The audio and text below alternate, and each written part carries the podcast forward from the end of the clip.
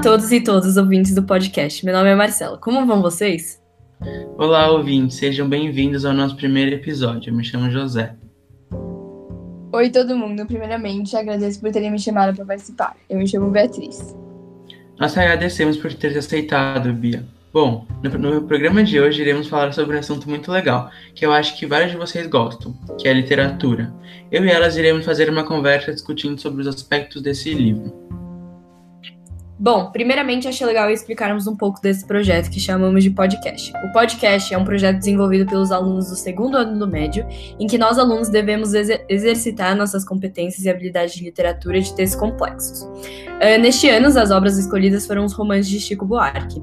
Isso mesmo, a gente teve que escolher entre três romances do escritor Chico Buarque, sendo eles Budapeste, Benjamin e Estorvo, para que pudéssemos desenvolver nossas análises. No caso, hoje vamos falar do segundo. Como dito, hoje iremos fazer uma discussão sobre o romance Benjamin, focando principalmente nos personagens e no contexto do livro, fazendo basicamente um resumo do que acontece. Primeiramente, eu acho muito importante fazer uma breve biografia do autor, que é o Chico Buarque. Para quem não sabe, Chico nasceu no ano de 1944 no Rio de Janeiro. Ele é músico, dramaturgo, autor e um grande escritor brasileiro. Além de ter escrito esses romances, Chico é conhecido por sua literatura infantil, por exemplo, a obra Chapeuzinho Amarelo. Isso mesmo. Relacionando Chico Buarque ao livro que iremos comentar hoje, que é o Benjamin, ele publicou sua obra no ano de 1995 e logo depois, em 2004, ganhou sua adaptação para o cinema.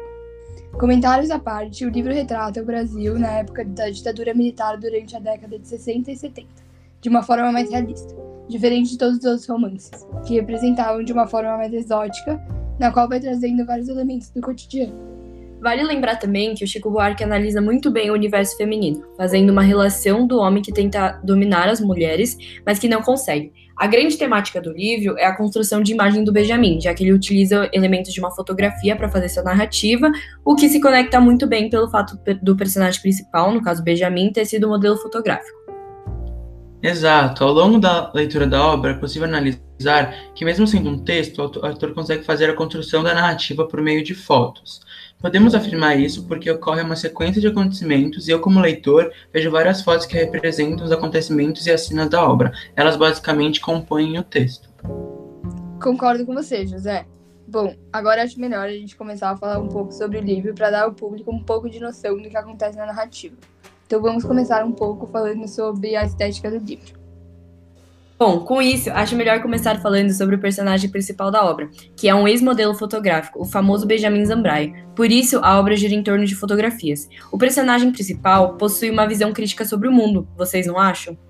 Sim, com certeza. Esse olhar crítico do Benjamin é bem presente na obra. A gente pode perceber esse olhar especificamente quando ele descreve outros personagens, como Ariela Mazé e a Castana Beatriz, que era sua namorada e mesmo depois da sua morte ele continua enxergando em vários aspectos da sua vida.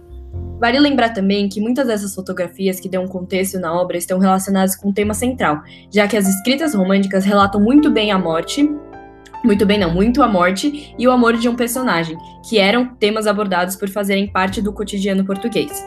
É, um exemplo disso, apresentado no livro, é da história da morte de uma personagem muito citada chamada Castana Beatriz, que seria a ex-namorada morta de Benjamin, a qual ele sofre muito é, por causa do seu falecimento. Bom, vale também lembrar que as temáticas de amor e morte eram temas que apareciam com frequência nas obras dos escritores românticos. Eles abordam esses temas porque faziam parte do cotidiano da burguesia. Por isso, a aparição da morte e do amor são frequentes nas obras românticas. Agora que já falamos um pouco da estética do livro, acho bom começarmos a falar sobre os personagens. Para aí, entramos na parte final do enredo do livro. Concordo. Então vamos comentar sobre as características mais marcantes de cada personagem. Começaremos com Ariela, de, a Ariela Mazé, que aparece na narrativa como uma bela jovem que trabalha com corretoras de vendas em uma imobiliária, e ao ler a obra vemos que de certa forma ela se esconde o seu ela esconde, ela se esconde de seu passado. Você também tem essa percepção? Sim, é bem visível o fato de que ela se esconde atrás do passado, que por sinal esse passado é muito triste. Ariela viveu sua adolescência e juventude longe da família porque ela foi abandonada pelos seus pais biológicos quando ela era criança. E depois os pais dela foram mortos como vítimas de balas perdidas. Ela teve um passado bem pesado, vocês não acham? Sem dúvidas. Além desse passado triste, ela passou a se esconder do policial, que era seu amante, porque ela ficou com medo que ele associasse ela aos bandidos. Uma característica da, uma, uma característica da Ariela, que fica explícita para o leitor, é que ela é uma mulher super independente e ousada por ter casos com homens casados. Bia, você consegue assemelhar essas características com, algum, com alguma personagem? Bom, consigo sim. A primeira personagem que me vem em mente quando falamos dessas características da Ariela é a Castanha Beatriz. Até porque na narrativa, Benjamin acharia ela muito parecida com a Castanha Beatriz, justamente porque as duas possuem muitas semelhanças. Sim, concordo com Benjamin. As duas, de fato, são bem parecidas. Bom, acho que agora a gente já pode começar a falar do enredo da história. Então, o livro em si conta a história de Benjamin, que, como dito, era um modelo fotográfico que fracassou em sua vida adulta e vive alimentando um passado trágico, fazendo menções durante o livro sobre as coisas mais trágicas que ele já viveu. Sim, o homem acaba se sentindo culpado pela morte da da sua namorada da juventude, Castana Beatriz, que mesmo antes disso acabou abandonando por um acontecimento de uma foto de biquíni, que era um absurdo na época, já que se passava durante a época da ditadura militar, e também que era muito comum aquela ideia de conservação da família. Então esse fato que ocorreu era totalmente absurdo. Por isso que a família dela mandou ela para fora, viajar. Depois de um tempo, ela acabou voltando. Exatamente. Quando ela voltou, Benjamin disse que não ficou com ela, mas sim com um professor de história, que voltando para esse contexto da ditadura, ele, ele era ativista, o que era uma coisa super perigosa na época. Nesse contexto de ser perigoso, Benjamin relata que os dois acabam morrendo em um tiroteio na rua que ficava próximo de casa. Assim, a partir disso, relata que não consegue que não consegue esquecê-la, então durante a sua vida ele a procura, chegando a vê-la em outras mulheres, em seus supostos momentos de alucinações. Essa ideia dele começar a ver o rosto de sua falecida namorada entre as mulheres acontece com a personagem Ariela Mazé. Quando ele encontra em um bar no começo do livro, começa a fazer uma pequena descrição de sua aparência física relacionando com a de Castana Beatriz, que depois de seu desenvolvimento em meados e as angústias e dores, ele começa a desenvolver uma certeza de que ela é filha da Castana com um ativista. Sim, e com esse pensamento de que ela poderia ser a filha de Castana, ele começa a perseguir para tentar descobrir se ela conhece o passado sombrio da mãe e até mesmo é, tentar encontrar alguma esperança na jovem de resgatar o amor não correspondido de sua juventude. E uma coisa que eu achei super interessante do livro é que Ariela e Benjamin só conseguiram encontrar esse, se encontrar realmente é, por, coincidência, por coincidência. E que a partir disso ele começa a surtar, dando a ela presentes e gastando todo o seu orçamento que teria guardado para que conseguisse é, se sustentar até os 80 anos, a idade que ele achava que ia morrer. Concordo, eu acho que esse ato só reforça mais no livro. O enorme sentimento que Benjamin teria pela Castana que começou a fazer essas loucuras para uma suposta filha dela. Passando a história mais adiante, depois em que Benjamin começou a sair frequentemente com Ariela, ela decide ocupar um quarto na casa dele. E é aí que surge um outro personagem chamado Aliandro, que vai acabar com todo esse início de relacionamento entre os dois. E oferece a Ariela várias, várias mordomias, já que era um político assim deixando Benjamin para trás, como Castana fez. Exatamente. Achei super legal que o Chico fez a personagem fazer a mesma coisa que a suposta mãe fez com Benjamin. Mas depois disso, Ariela continua vivendo sua vida com Aliandro mas que há um detalhe. Toda vez que passa pela, pela rua próxima de sua casa, do, da casa do modelo, ela se pergunta se ele ainda está à espera dela ou se ele já a esqueceu. Isso mesmo, e eu acho que foi esse questionamento que fez com que Ariela deixasse o Aliano para trás e viesse à procura de Benjamin. Bom, como esse acontecimento já está mais para o final, acho bom começarmos já descrevendo como foi o final do livro. Sim, então, dando continuidade à fala, Ariela queria basicamente ver como Benjamin estava, se já tinha resolvido a vida dele, se já tinha superado ela. Então, com isso, eles combinaram de se encontrar em um sobrado verde musgo. Para quem não sabe o que é sobrado, é uma espécie de casa, porém mais alta, que por coincidência era o mesmo que Beatriz era o mesmo em que Castana Beatriz morava. Então, quando ele chega nesse lugar, percebe que é, parece que ele começa a sofrer um delírio, confundindo o passado com Castana e com o presente, que é com Ariela, no que faz relação, já que ele achava as duas mulheres muito parecidas.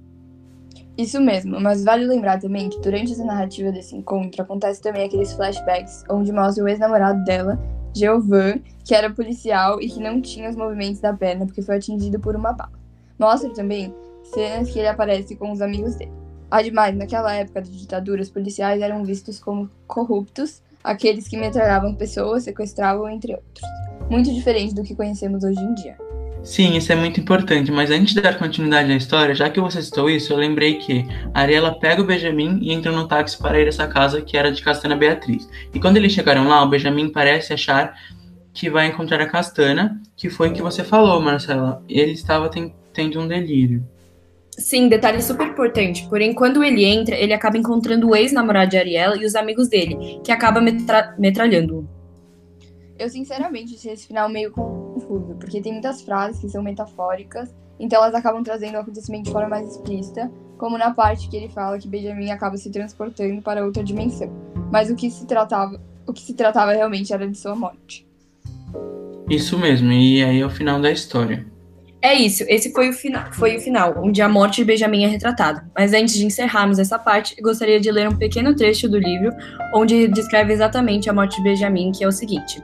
Volta à sala, de, depara com um homem em contraluz, ocupando quase todo o vão de entrada, e imagina um cliente de Ariela.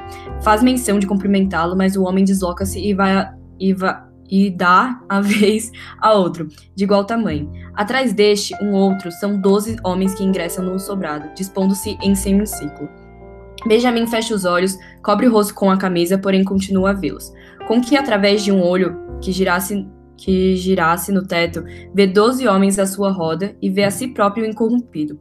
Fogo, grita um, e a fuzilaria produz um único estrondo, mas para Benjamin Zambraia, soa como um rufo, e ele seria capaz de dizer em que ordem haviam disparado as 12 armas dali de fronte.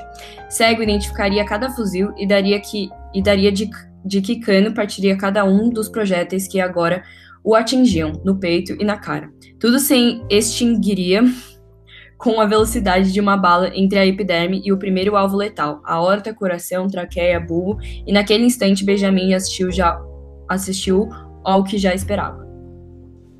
Nossa, que final arrepiante. Foi o que eu mais gostei desse livro. Eu também. Apesar de ter sido, ao meu ver, metafórico, conclu...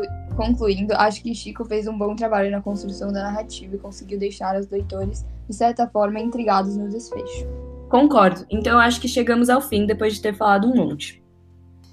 Sim, eu agradeço essa conversa. Muito grata. Foi uma ótima discussão literária. Obrigada aos dois e ao público que nos ouviu até agora. Até mais.